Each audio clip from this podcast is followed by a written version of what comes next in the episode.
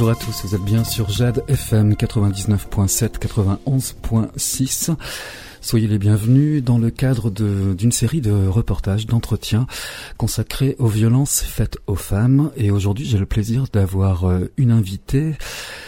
Capucine Coudrier. Bonjour Capucine. Bonjour. Je serai assistée pour euh, cet euh, entretien par avec Clémence. Bonjour Clémence. Bonjour. Capucine, vous avez 21 ans, vous êtes originaire du pays de Ré. Et vous avez une histoire euh, un peu particulière que vous avez décidé de mettre au grand jour, d'expliquer, de partager avec euh, des auditeurs. Vous avez été victime de violences conjugales alors que vous aviez 15, 16 et 17 ans. Oui, c'est ça, c'est tout à fait ça. Euh, donc c'est-à-dire que c'était la, première personne avec qui j'étais en couple, mon premier copain, et du coup effectivement avec lui j'ai vécu des, violences. Mmh. Il y a un texte que je vais lire à l'antenne que vous avez publié sur euh, sur un réseau social et euh, qui résume parfaitement bien cette situation. J'étais adolescente, j'étais insouciante et pourtant et pourtant j'ai vécu des violences physiques, sexuelles, psychologiques. J'ai vécu des violences de la part de celui qui était mon copain, mon petit ami, celui que je ramenais à la maison le week-end, qui mangeait à table avec mes parents, qui jouait avec mon frère et ma sœur. J'ai pleuré dans ma chambre d'adolescente, j'ai caché mes bleus au lycée, j'ai ri avec mes copines, leur ai partagé mes craintes et mes rêves, j'ai fait mes premières soirées, j'ai mis des belles robes et j'ai maquillé les marques de coups, mais je n'ai rien dit à personne. Alors c'est très impressionnant d'écouter ce, témoignage-là parce que il faut vous imaginer à 15, 16 et 17 ans dans une ambiance familiale et connaître déjà à cet âge-là euh, une relation toxique.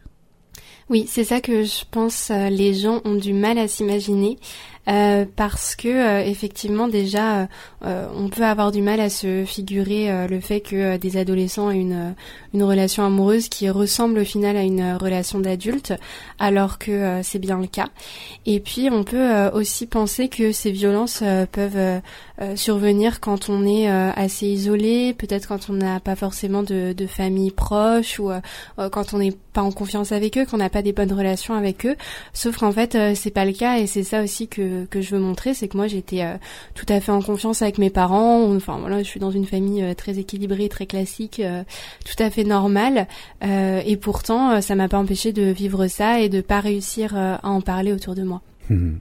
Dans l'esprit collectif, on a l'impression que les violences conjugales ne concernent que les adultes.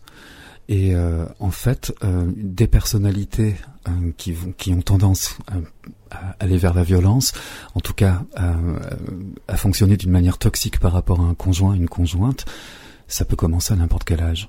Oui, exactement. Et je pense que euh, justement à l'adolescence, c'est assez propice euh, parce qu'il y a cette sorte de, euh, de, toxicité qui est un petit peu euh, idéalisée, je pense, dans les dans les couples à l'adolescence, notamment voilà quand on est déjà au collège, quand on a un copain, une copine, c'est normal de vouloir ses mots de passe sur les réseaux sociaux, c'est normal d'être d'être jaloux, d'être très possessif, et en fait c'est presque quelque chose qui est qui est admiré, qui est qui est envié, et c'est-à-dire que les jeunes reproduisent souvent ces, mécanismes-là, sans se rendre compte forcément que, c'est toxique. Et c'est-à-dire que même dans des représentations, euh, euh, dans des films, sur les réseaux sociaux, etc., on peut on peut voir ces relations-là qui sont euh, un peu glamourisées, on va dire. Et clairement, ça commence comme ça les, relations de violence. Donc après, tout, tout ce type de relation ne débouche pas forcément sur de la violence physique, sexuelle, etc. Mais ça n'empêche que c'est un type de violence psychologique qui est déjà très ancré et qui est finalement très très très très commun et courant euh, à l'adolescence. Hmm. On, est aussi dans la tolérance. Quand on est adolescent, c'est la découverte du monde et euh, le monde est multiple. On a, on a peut-être un réflexe d'être plus tolérant dans la, dans la découverte? Oui, et puis je pense que à l'adolescence, euh, on n'a pas, comme son nom l'indique, c'est une période de, de, découverte constante où on n'a pas en fait d'expérience. Euh, donc c'est vrai que moi c'était ma première relation, c'était quelqu'un que j'avais rencontré au collège. On était très différents et euh, je pense que c'était ça un petit peu aussi qui me qui me plaisait à l'époque. Mais euh, mais voilà, moi c'était mon, mon, premier vrai copain et du coup j'étais très amoureuse de lui. Et euh, c'est vrai que euh, je je voyais pas forcément euh, le problème. Ou du moins quand je voyais le problème, j'arrivais pas à, de, à, mettre de mots dessus. Et je pense que c'est vraiment ça le souci avec les violences dans les couples à l'adolescence, c'est qu'en fait on n'a pas de de point de comparaison. C'est-à-dire que moi, euh, c'est ça qui est un petit peu paradoxal, c'est que euh, donc cette relation, elle a commencé à la fin de la troisième et s'est terminée à la fin de la terminale, donc euh, tout mon lycée. Et en fait, euh, quand j'étais au lycée, j'étais déjà euh, assez engagée pour le féminisme, etc. Euh, J'avais tout à fait conscience de ce qu'étaient les, violences conjugales, et pourtant, je ne m'y reconnaissais pas. J'avais pas l'impression que ça me concernait. Et j'ai un exemple assez assez parlant où en fait, avec mon ex, on regardait une une série qui s'appelle Big Little Lies avec Nicole Kidman, et Nicole Kidman joue justement le rôle d'une femme battue par son mari. Et donc, dans cette série, je voyais cette homme et je me disais mais c'est fou quand même tous les points en commun euh, qu'il a avec mon ex, il lui ressemble et pourtant vu que euh, c'était un couple marié, vu qu'ils avaient des enfants, qu'ils vivaient ensemble, etc. Euh, je pense que mon cerveau n'arrivait pas à se projeter là-dedans et n'arrivait pas à faire le lien et donc j'avais beau voir des points communs, j'arrivais pas à prendre conscience qu'en fait c'était exactement la même chose que je vivais. Mmh. C'est assez commun ça pour les personnes qui sont qui, connaissent ce, problème, qui le vivent euh, que inconsciemment on, on essaye de se dire je, ça me ressemble un peu, mais c'est pas ce que je vis, alors qu'en fait c'est mm. C'est complètement ça. Oui, c'est ça. Et puis je pense que quand on est euh, adolescent, on a tendance à dédramatiser beaucoup de choses. Et ça, je pense que c'est pas forcément de la faute des adolescents eux-mêmes, mais c'est de la faute de la société d'une manière générale, où en fait on a tendance à beaucoup sous-estimer euh, ce que vivent euh, les jeunes, ce qu'ils peuvent ressentir. c'est vrai que moi, en, en, prenant la parole dans des médias, etc., j'ai pu voir déjà des, commentaires par rapport à ce que j'avais vécu, où les gens requalifiaient ça de chamaillerie entre adolescents. et c'est-à-dire que c'est un peu une attitude constante euh, euh, euh, des adultes qui vont se montrer extrêmement hautains par rapport à ce que peuvent vivre les jeunes. Et, du coup, en fait, les jeunes vont intérioriser ça et vont se dire bon bah en fait, ce que je vis, c'est peut-être pas si grave. Et c'est vrai que du coup, en, témoignant notamment sur ma page Instagram, j'ai eu beaucoup de de, messages de jeunes femmes qui avaient vécu la même chose que moi. Et j'ai été d'ailleurs assez étonnée du nombre de, personnes qui m'ont contactée euh, suite à ces témoignages. Et, euh, et c'est vrai qu'à chaque fois, c'était quelque chose qui revenait. Et il y en avait d'ailleurs plusieurs qui m'ont dit euh, mais merci d'en avoir parlé parce qu'en fait, c'est en te lisant que j'ai pris conscience que ce que j'avais vécu, du coup, c'était des violences conjugales. Jusque-là, je me disais, oh bah ma relation, enfin ma première relation quand même, elle était pas très saine. Euh, c'était une relation euh, toxique, mais je mettais pas ce mot dessus parce que pour moi, c'était trop fort et ça me faisait peur mmh. quelque part. Mmh. Et donc, je pense que c'est très important. Après, il y a des il y a des débats aussi sur le fait d'utiliser le mot de violence conjugale euh, quand ça concerne les adolescents je sais que euh, euh, pour certaines personnes, en fait, justement, c'est trop déconnecté de ce qu'elles peuvent vivre et du coup, elles s'y reconnaissent pas et elles préfèrent utiliser violence dans le couple. Mhm. Euh, notamment au Québec, par exemple, je sais qu'ils sont vachement en avance par rapport à la France là-dessus. Il y a mhm. eu beaucoup, beaucoup d'études depuis 2002 déjà sur les, les violences dans les couples à l'adolescence. Et au contraire, pour d'autres, le fait d'utiliser le terme de violence conjugale, ça réhabilite vraiment ce qu'elles ont vécu et, et ça les aide à, à comprendre la gravité de la situation. Donc voilà, après peu importe comment on les comment on les appelle, ce qui est sûr c'est que euh, c'est exactement les mêmes mécanismes qu'il s'agisse d'un couple d'adolescents ou d'un couple d'adultes et c'est ça qui est le plus important. Mhm.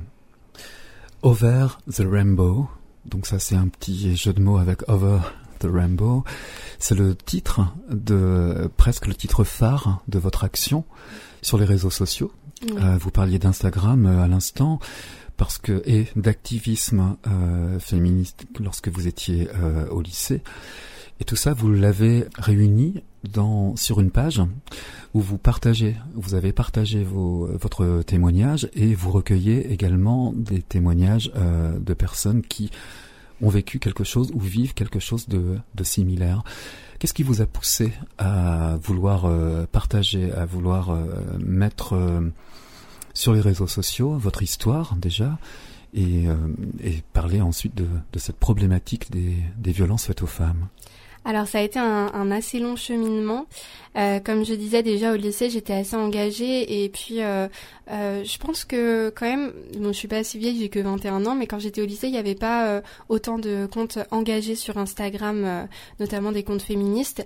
Et c'est vrai que moi, j'ai vraiment commencé à suivre ce type de compte quand je suis rentrée à la fac donc euh, en 2018. Et, euh, et ça m'inspirait beaucoup ces comptes. Je me disais que j'aimerais bien faire quelque chose moi aussi. Euh, mais à ce moment-là, je pense que j'étais pas du tout, enfin j'avais pas du tout encore suffisamment confiance en moi pour me lancer là-dessus. Et puis du coup, c'est vraiment en 2020 que l'idée a mûri et, euh, et que j'ai eu envie de me lancer. Et sauf que je savais pas ce que je pouvais apporter de plus par rapport à tout ce qui existait déjà. Donc euh, j'ai essayé de réfléchir à ce qui m'était vraiment cher. Euh, moi, je suis plutôt une, une personne littéraire. J'aime beaucoup écrire, etc. Donc je m'étais dit ça pourrait peut-être prendre la forme d'un blog. Et puis finalement, je me suis dit, en fait, ce qu'il faut savoir, c'est que mon copain actuellement, lui, n'est pas du tout littéraire. Il déteste lire, etc. Et lui, il consomme beaucoup de podcasts. Et euh, du coup, je me suis dit bon bah c'est vrai que tout le monde n'aime pas lire et que peut-être qu'un podcast ça pourrait être sympa parce que euh, c'est un format qui s'écoute facilement, qui s'écoute un petit peu euh, comme on veut. Voilà, c'est c'est assez libre. et donc j'ai réfléchi, je me dit mais alors sur quoi tu vas faire ton podcast? Et en fait, ce qui me ce qui me perturbait le plus au niveau de la représentation des femmes dans les médias, c'est le fait déjà qu'elles soient sous-représentées, qu'elles aient beaucoup moins la parole que les hommes dans les médias traditionnels et c'était aussi le fait euh, que euh, on ne leur donne pas la parole quant au sujet qui les concernait. Euh, et ça, c'est vraiment quelque chose qui m'a toujours un petit peu euh, consternée en tant que consommatrice de médias. Euh, pour prendre un exemple très très précis, admettons les sujets de débat sur le port du voile, c'est toujours des hommes qui vont en parler sur les plateaux télé. Et on n'invite jamais une femme voilée à venir en parler et, mmh. dire en fait ce qu'elle pense. Mmh. Et pour moi, c'est très très important cette question de représentativité. Donc je suis vraiment partie là-dessus. Et euh, d'autre part euh, je, enfin, je constatais que euh, le fait de parler de son histoire quand on a vécu quelque chose de difficile c'est hyper thérapeutique. Ça aide beaucoup et ça donne aussi une légitimité. En tant que femme quand on a vécu quelque chose de compliqué on peut se dire que on n'est pas légitime on remet tout le temps en cause ce qu'on a vécu on minimise beaucoup. Et le fait en fait d'être invité dans un podcast ça fait du bien aussi de se dire bah je vais être écoutée des personnes vont écouter mon histoire et ça veut dire que ce que j'ai vécu bah c'est vrai, c'est légitime. Et puis il y a d'autres personnes qui n'ont pas forcément envie euh, de témoigner, mais qui par contre aiment écouter et, euh, et se reconnaître dans les dans les paroles d'autres femmes. Euh, donc voilà, du coup j'ai vraiment commencé Over the Rainbow avec ce podcast pour accueillir des femmes qui racontent leur vécu, leurs témoignages. donc voilà, ça sort deux fois par mois sur les plateformes d'écoute. Et puis du coup moi ça m'a aidé aussi à faire mon chemin personnel puisque au moment où j'ai lancé Over the Rainbow, j'avais pas encore parlé euh, à ma famille de ce que moi j'avais vécu. Et euh, du coup, en fait, ça m'a aidé de, faire témoigner ces femmes. Je me suis dit, bon, bah, moi aussi, faut que je le fasse. Et, euh, et, du coup, je leur en ai parlé à la fin de l'été 2020 donc ça a été un, un grand pas aussi euh, pour moi. Et euh, c'est vrai qu'au départ, quand j'ai commencé ce compte, j'étais pas euh, très présente avec ma personnalité. C'était plus quelque chose de très neutre. Et au fur et à mesure du temps, en fait, en créant des liens aussi avec les personnes qui me suivent, je me suis rendu compte que ce dont les gens avaient besoin, c'était vraiment d'honnêteté, de transparence, de voir qui mmh. était derrière le compte. Mmh. Et donc, du coup, je suis beaucoup plus présente sur le compte avec ma personnalité, etc. Et, et ça m'a aussi conduit du coup à, à faire ce post que vous avez lu tout à l'heure en avril 2021 euh, qui a eu du coup euh, euh, pas mal de retentissement dans les médias, etc. Parce que bah ça, ça a questionné les gens euh, sur ce sujet qui est un peu euh, même complètement tabou et mhm. et, euh, et, donc voilà. Donc c'est ce que j'essaie de faire avec mon, mon compte Instagram, c'est de parler de beaucoup de choses, de transmettre des informations sur le féminisme, sur des femmes engagées qui ont aidé à changer le monde et puis et puis de parler aussi de ma petite histoire parce que si ça peut servir à à des personnes, bah au moins je me dis que j'ai pas vécu ça pour rien. Mhm. On, y reviendra ultérieurement sur les réseaux sociaux, euh, cette plateforme un peu à double tranchant. Vos parents, ils ont découvert donc tout ça euh, très tard. Mm. Mm-hmm. Ouais, et euh, en fait c'était euh, c'était volontaire de ma part. Je je me voyais pas leur en parler parce que déjà moi j'avais eu euh, un cheminement assez long pour déjà comprendre ce que moi j'avais vécu et, et accepter le, le, fait que c'était bien des, des, violences conjugales, etc. Ça a été vraiment long. et en fait, j'avais beaucoup de mal à en parler autour de moi parce que j'avais extrêmement honte, comme toute victime de violence. Et, et surtout, j'avais peur que mes parents ressentent beaucoup de culpabilité. Euh, parce que en fait euh, c'est vrai que euh, même je vois en fait dans les commentaires des, des personnes après mon mes témoignages dans des médias, il y a beaucoup de gens qui disent bah ils étaient où ses parents, ils s'occupaient pas d'elle ou et en fait c'est super culpabilisant de dire ça et et comme quoi il faut jamais juger euh, quand on ne connaît mmh. pas la vie de mmh. quelqu'un. Parce qu'en fait mes parents ils ont toujours été euh, très présents pour moi. J'ai absolument rien à leur reprocher. Euh, s'ils ne s'en sont pas rendus compte c'est tout simplement parce que moi je leur ai caché. Parce que d'une manière générale dans ma personnalité je suis assez pudique sur mes émotions. J'aime pas montrer quand je suis triste etc et puis moi dans cette dans cette relation là j'étais totalement sous la, la, menace aussi de mon ex. Si bien que déjà d'une part j'avais honte de ce que je vivais donc je voulais pas en parler. Et puis d'autre part, euh, faut pas oublier que j'avais quand même des menaces qui me disaient bah si t'en parles à quelqu'un, euh, je vais te faire encore plus de mal, etc. Donc faut bien mettre tout ça en contexte et euh, ne pas accuser les parents dans ces situations-là parce que je pense qu'ils ont déjà assez de culpabilité eux-mêmes mmh. sur leurs mmh. épaules. Une des problématiques de cette situation, c'est également que lorsqu'on est victime, on a aussi tendance à protéger son environnement, à les tenir à l'écart de l'enfer que, que, que l'on vit. Oui, c'est ça. En fait, c'est tout le principe du cycle des violences conjugales euh, qui est euh, qui est important en fait de comprendre. Et d'ailleurs, j'avais fait un post là-dessus sur mon compte. Euh, en fait, c'est un cycle en quatre phases. Ça commence par une phase de tension où le l'agresseur va menacer sa victime, instaurer en fait un climat de peur. Ça passe beaucoup par la psychologie, essayer de l'éloigner de ses proches, de ses amis, pour que la personne se sente vulnérable. Ensuite, c'est la deuxième phase qui est la phase d'agression, où l'agresseur l'agresseur du coup va être violent, donc ça peut être des violences euh, physiques, verbales, sexuelles, euh, économiques. Euh, voilà, il y a tout type de violences qui mmh. peuvent être commises. et on passe du coup à la troisième phase qui est la phase de justification. Et ça, c'est une phase qui joue beaucoup dans la culpabilisation de, de la victime parce que en fait euh, le l'agresseur va dire à la victime que c'est de sa faute, euh, que euh, si elle ne s'était pas comportée comme ça, bah il lui aurait pas fait ça. Et la victime va totalement intégrer ses justifications et va se dire bah effectivement c'est moi, j'aurais pas dû faire ça. voilà, c'est ça. Mhm. Et elle va tellement intégrer ses justifications que elle va si jamais quelqu'un dans l'entourage a un doute sur le comportement de de son conjoint, il lui dit mais écoute là il, il te parle vraiment mal, est-ce que ça va dans ton couple? La personne va dire non non mais t'inquiète pas, il est pas vraiment comme ça. Là c'est de ma faute aussi, euh, j'ai été pénible. Enfin voilà. Du coup on a vraiment une justification qui est très intériorisée. Et enfin la dernière phase, euh, un peu la phase clé, c'est la phase de lune de miel. Lune de miel, ouais. Ouais. Mmh. Et c'est le, le moment où le l'agresseur va euh, complètement changer de comportement.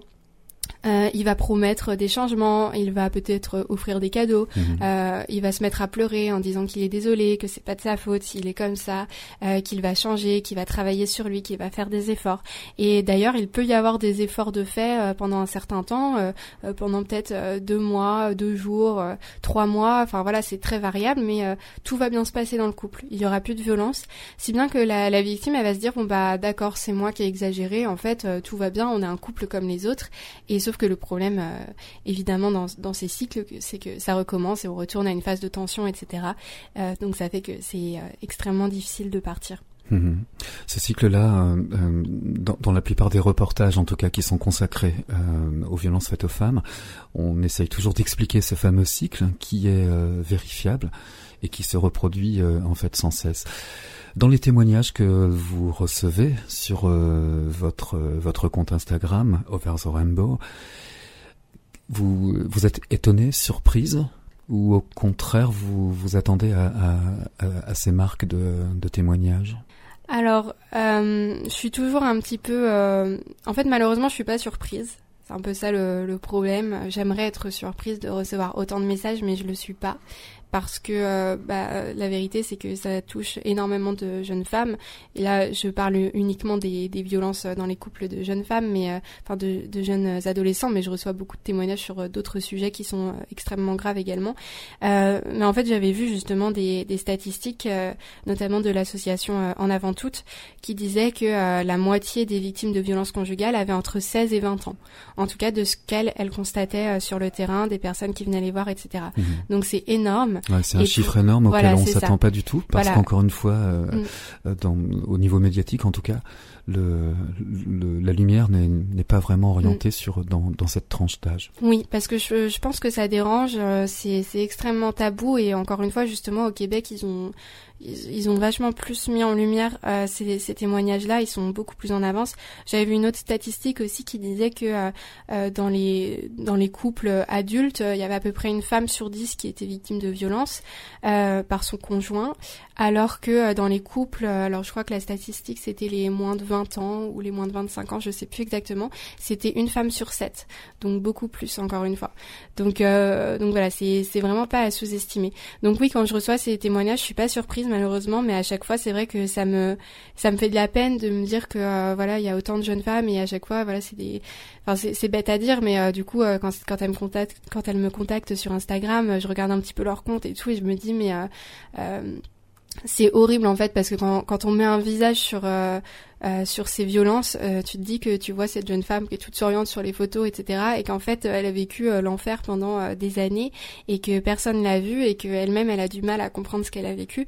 Donc c'est extrêmement problématique. Et j'ai même une, une jeune fille qui avait, qui était plus âgée maintenant, mais qui avait vécu des violences quand elle avait 13 ans avec son conjoint, donc c'est extrêmement jeune.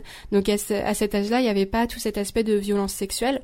par contre, il y avait déjà cette emprise psychologique, le fait de la couper des autres et et déjà euh, des, des, violences physiques, la poussée, etc., qui étaient présents euh, même à 13 ans. Donc, euh, faut vraiment pas sous-estimer ces problèmes. Mhm. À l'heure actuelle, on en parle beaucoup des violences conjugales, mais on, parle surtout des féminicides, euh, terme qui est rentré il y a très peu de temps dans le dans le Larousse.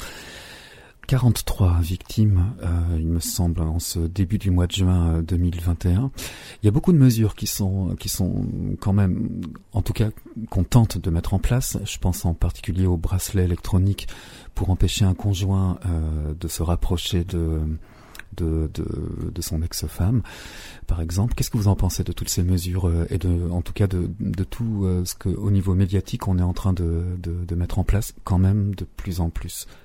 Alors, je pense que euh, déjà, euh, c'est important de souligner euh, le fait que ce soit bien, déjà qu'on en parle.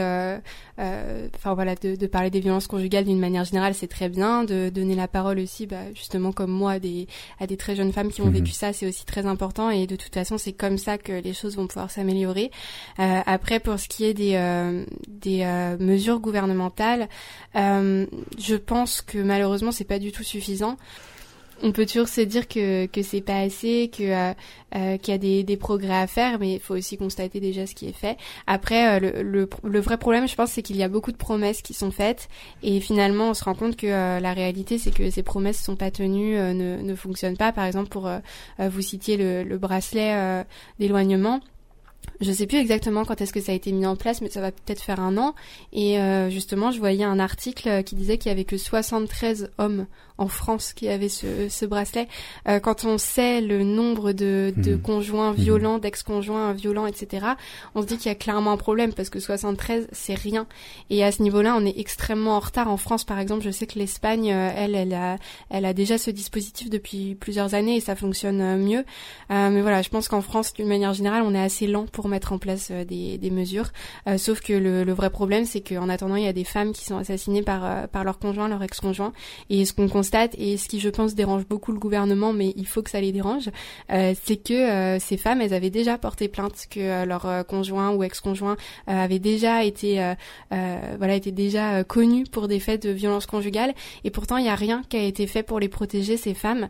Et et voilà, il y avait eu l'exemple par exemple le jour de Shainez qui avait été euh, euh, immolée par son conjoint euh, en pleine rue alors qu'elle avait elle était plus avec lui depuis longtemps, qu'elle avait déjà porté plainte, qu'elle disait depuis plusieurs semaines, plusieurs mois que son conjoint que son ex-conjoint la suivait, la harcelait, qu'il la menaçait.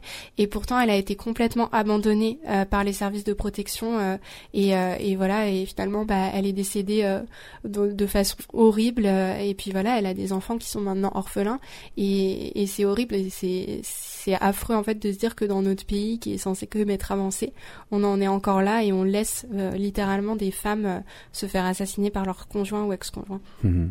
Et d'ailleurs, suite à, ces assassinats, on s'aperçoit bien souvent que le nombre de mains courantes déposées donc ultérieurement euh, ce compte. D'ailleurs, il y a beaucoup euh, ces temps-ci de procureurs de certaines régions de France qui demandent beaucoup plus de moyens.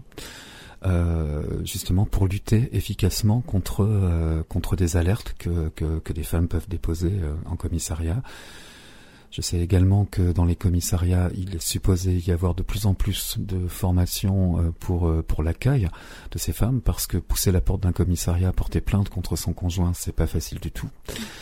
Dans vos témoignages que vous recevez, vous avez également ce, ce genre de cas de, de, femmes, de jeunes femmes qui ont déjà euh, euh, poussé la porte d'un commissariat pour, euh, pour déposer une plainte alors c'est déjà arrivé. Euh, après, dans les témoignages que j'ai eus, les femmes qui ont porté plainte ou qui ont déposé des mains courantes euh n'ont rien eu. Enfin voilà, il n'y a pas eu de, de suite, etc. Il y en a plusieurs qui ont été mal accueillis, qui ont très mal vécu le, le dépôt de plainte, et il y en a d'autres qui n'osent pas du tout le faire parce que soit parce qu'elles ont peur de leur conjoint ou ex-conjoint, soit parce qu'elles n'ont pas du tout confiance dans le dans le système de police. donc c'est aussi un vrai problème en France, mais euh, je pense que euh, le souci c'est vraiment un manque de formation des euh, des équipes de gendarmerie et de police. Et je, je, connais une, une femme qui s'appelle Marie Gervais, qui est activiste aussi sur ce sujet-là, puisqu'elle a vécu des, des violences à l'adolescence également. Elle a écrit un livre, etc. Et elle, justement, elle réalise des formations euh, euh, de gendarmes. Euh, et elle explique, enfin, elle m'expliquait quand je l'ai rencontrée l'autre jour, que le problème, c'est qu'en fait, les gendarmes n'avaient pas du tout de formation au niveau psychologique, au niveau de l'accueil de la victime. Et en fait, ils n'ont aucune idée de comment accueillir une femme victime de violence. Ils mmh. savent pas comment faire. Mmh. Donc voilà, on, on, peut évidemment blâmer les, les, gendarmes, les forces de l'ordre qui ne, qui ne savent pas s'y prendre. Mais euh, le problème, euh, faut remonter plus haut. C'est un problème de formation qui n'est pas fait euh, malheureusement, ou alors qui est fait voilà par des personnes super comme Marie qui s'engagent là-dessus. Mais sinon, c'est pas fait systématiquement. Donc forcément, ça peut pas avancer. Et puis le, le cadre pour pour déposer plainte, c'est pas du tout quelque chose de rassurant pour une femme. Mhm. Moi, je, je l'ai fait. Du coup, j'ai déposé plainte euh, contre mon ex, et, euh, et c'est pas facile en fait. On vous demande de, euh, de raconter euh, des, des faits dans des, dans des détails extrêmement mhm. précis, très intimes. Voilà, très mhm. très intimes, des faits dont on a du mal à se souvenir, des fois dont on n'a pas envie de se souvenir, et aussi qui ont été complètement refoulés par le cerveau. Donc voilà, quand on vous demande, bah racontez-moi en détail comment se passait une journée avec votre ex, bah c'est super compliqué, surtout dans le cadre de violence à l'adolescence où il n'y a pas du tout de routine parce qu'on est au lycée, on vit pas ensemble, etc. Et en fait, c'est pas adapté. Je trouve que les, les questions mmh. sont pas adaptées mmh. euh, au niveau de la plainte. Et puis en fait, c'est beaucoup de, c'est des heures passées à raconter des détails, alors qu'on sait très bien, euh, très malheureusement que euh, bah, souvent ça mène à rien et que finalement il y aura un non-lieu parce qu'il n'y a pas de preuves. Et, et du coup, bah c'est, c'est un petit peu. et je comprends tout à fait du coup les femmes qui portent pas de plainte parce que on nous dit mais allez-y portez plainte c'est important sauf que au final porter plainte c'est vraiment une épreuve c'est compliqué et euh, souvent il y a rien euh, au bout donc euh, est-ce que ça vaut vraiment le coup voilà ça c'est mhm. c'est un petit peu compliqué notre radio Jade FM est très impliquée dans la lutte concernant les violences faites aux femmes. Nous avons réalisé une, des séries de, de, reportages, recueilli des témoignages, que ce soit de, de personnes anonymes qui viennent témoigner, des élus du département, de la région, des associations. On a la chance ici de, quand même d'avoir des, des, associations qui sont très présentes euh, sur le terrain en matière d'accueil, d'accompagnement, de conseil, euh, voire même qui vont aider des femmes à, à, obtenir ne serait-ce qu'un logement d'urgence. Euh, en synthèse de tous ces reportages et témoignages recueillis, il y a un, il y a un terme qui arrive souvent, c'est éducation. Est-ce que tout, vous êtes euh, d'accord également pour euh, dire que tout repose sur l'éducation? Oui, je suis tout à fait d'accord et, euh, je suis assez engagée là-dessus. Enfin pour moi c'est vraiment la sensibilisation qui est primordiale. Euh, je pense que euh, il faut pas négliger en fait euh, quand on est dans des situations de, de violence conjugale, etc. c'est super important d'avoir un suivi de la victime, mais c'est aussi important d'avoir un suivi de l'agresseur pour comprendre en fait comment on en arrive là, parce qu'on peut se dire bon bah c'est forcément quelqu'un qui a été violenté par ses parents ou qui a vu des choses comme ça, mais en fait pas forcément. Mhm. Et du coup c'est important de, de comprendre ça et le but c'est pas du tout d'excuser l'agresseur mhm. et d'ailleurs il faut faire attention à ça parce que c'est vrai que quand on a été victime de violence, euh, la première chose euh, qu'on peut nous dire euh, quand on raconte ce qu'on a vécu, c'est oui, mais aussi essaie d'être essaie d'être patiente, essaie d'être gentille. En même temps, voilà, ton ex, tu sais pas, ça se trouve il a eu une enfance difficile. Donc ça peut être le cas, mais voilà, par pitié, évitez de dire ce genre de choses à une mmh. victime mmh. qui s'est déjà suffisamment répété elle-même pour excuser son ex. Donc c'est pas du tout la bonne chose à dire.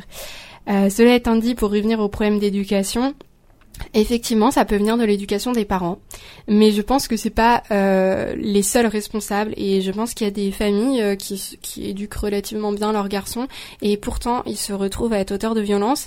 Et je pense que le problème il est plus large, il est euh, vraiment au niveau de la société où en fait quand on, enfin du coup quand je discutais avec Marie Gervais qui a fait beaucoup d'études à ce, à ce sujet-là au niveau des violences, elle m'expliquait que ce qui était constaté c'est qu'en général au niveau du, du collège notamment il euh, y a déjà ces attitudes un peu toxiques qui se retrouvent aussi bien chez les garçons que chez les filles. Mais en fait, plus on avance dans l'âge, plus euh, les attitudes euh, de violence vont, devenir genrées et vont se retrouver du côté des garçons. Et les filles vont se retrouver en position de victime. Et donc ça, c'est vraiment une généralité. Ça peut arriver que ce soit l'inverse, mais dans la très très grande majorité des cas, c'est comme ça que ça se passe. Donc ça veut dire que déjà, on a un problème à la base de toxicité, comme je disais, un petit peu de d'éloge, de, glamourisation de, de ces relations toxiques, de la jalousie dans le couple, etc., euh, qui, euh, qui est très présent à l'adolescence. Et ensuite, il va y avoir tout ce poids de la société, tout cet impact de la société où un jeune homme en grandissant euh, va euh, euh, se dire qu'il a le contrôle en fait sur le corps d'une femme, qu'il a le contrôle sur la, la, psychologie d'une femme et que en fait ce corps lui appartient et qu'il a le droit d'en faire ce qu'il veut, qu'il a le droit de voilà d'en faire ce qu'il veut d'un point de vue physique, qu'il a le droit de la pousser, de la pincer, de lui faire du mal parce que ça compte pas vraiment, qu'il a le droit d'en faire ce qu'il veut au niveau sexuel parce que si la femme n'est pas d'accord, bah c'est pas grave, elle doit le faire parce qu'ils sont en couple et que du coup, euh, euh en fait, il n'y a pas de question de consentement.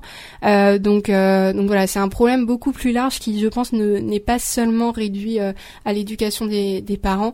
Et il y a beaucoup, beaucoup, beaucoup de choses à déconstruire sur ce sujet-là. Et c'est pour ça que je suis convaincue que le plus important, c'est de faire beaucoup de prévention et de sensibilisation auprès des, des très jeunes, notamment au collège, parce qu'en mmh. fait, c'est là que tous les mécanismes se mettent en place. Mmh. Et puis, malheureusement, on sait à quel point c'est difficile de sortir des violences conjugales quand on y est. Donc si on peut essayer de prévenir et de d'expliquer aux jeunes tout de suite les mécanismes pour pas qu'ils s'y retrouvent, bah en fait ça, ça sauvera clairement beaucoup beaucoup beaucoup de personnes. Et qu'il faut en parler. Oui, mhm. oui, il faut vraiment en parler. Et puis après, euh, euh on peut, euh, on peut avoir peur d'en parler parce que en fait, je pense que la société n'est pas toujours prête à ça. Euh, même si ça s'améliore encore une fois et qu'on voit de plus en plus euh, euh, la, la, parole se libérer. Enfin, justement aussi cette, cette expression de la parole qui se libère, c'est pas forcément juste dans le sens où la parole a toujours, les femmes ont toujours parlé plus ou moins de ce qu'elles vivaient, c'est juste que personne ne les écoutait. Et aujourd'hui, on commence à écouter ces mmh. femmes, à leur donner mmh. la parole dans des médias, etc. Et pourtant, quand on voit les réactions souvent de, de plusieurs personnes, on se dit qu'il y a encore beaucoup de travail à faire parce qu'on va les traiter de menteuses ou on va dire que elle parle pour avoir de l'argent. Alors ça, je sais pas, c'est une obsession des gens. Ils pensent vraiment que que quand on porte plainte contre quelqu'un, on, a des milliers d'euros qui arrivent sur notre compte d'un coup. J'ai un peu de mal à comprendre, mais euh, c'est vraiment ce qu'on constate. Ou euh, euh, oh là là, mais elle veut attirer l'attention sur elle. Voilà, moi j'ai eu beaucoup ça aussi. Euh, euh, tu, tu, veux qu'on te regarde, alors que pas du tout. En fait, c'est vraiment pas ça le, le principe de parler. C'est juste de, de, se libérer de ce qu'on a vécu et puis surtout, enfin après moi je parle à titre personnel, mais si je le fais, c'est surtout en fait pour pour permettre à d'autres personnes de s'y mmh. reconnaître et pour sensibiliser à ce sujet-là. Donc voilà, je le fais pas pour gagner je ne sais pas combien d'argent ou pour pour pour dénigrer la personne avec qui j'étais en couple pour me venger. voilà, je suis pas du tout dans cet état d'esprit-là. Je suis totalement déconnectée de ça et je le fais juste pour moi et surtout pour pour les autres qui qui éventuellement écouteront mon témoignage ou verront des choses sur mon compte Instagram, etc. Hmm. Sur votre compte Instagram, vous êtes également matière à conseil. Vous vous, vous orientez certains témoignages vers des ou ou tout simplement donner des conseils Oui, c'est ça. Alors déjà d'une manière générale, en fait, dans mon podcast, euh, j'accueille des femmes qui peuvent parler de beaucoup de choses. Hein. C'est pas forcément que les violences conjugales. Et en fait, à chaque fois, à chaque fin de d'épisode, euh, je fais un petit point justement euh, sur les ressources qui sont liées au sujet. Et, d'une manière générale, donc quand des personnes me contactent en privé pour pour se confier, parce que je pense que c'est plus facile de de se confier quand on sait que la personne a vécu la même chose que soi. Euh, moi, j'essaie de les rediriger parce que j'ai pas forcément, j'ai pas les compétences pour les aider euh, forcément. Mais euh, en général, ce que je leur conseille euh, aux jeunes femmes qui ont vécu de la violence ou qui en sont victimes en ce moment même, c'est de contacter le 3919. Pour moi, c'est vraiment la ressource de mmh. base. c'est assez facile, voilà, c'est gratuit. là, le numéro va passer en plus en disponible 24 heures sur 24, 7 jours sur 7. Donc ça, c'est une bonne nouvelle aussi.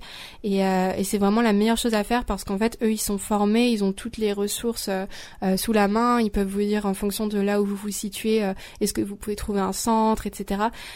donc c'est vraiment la ressource de base à appeler.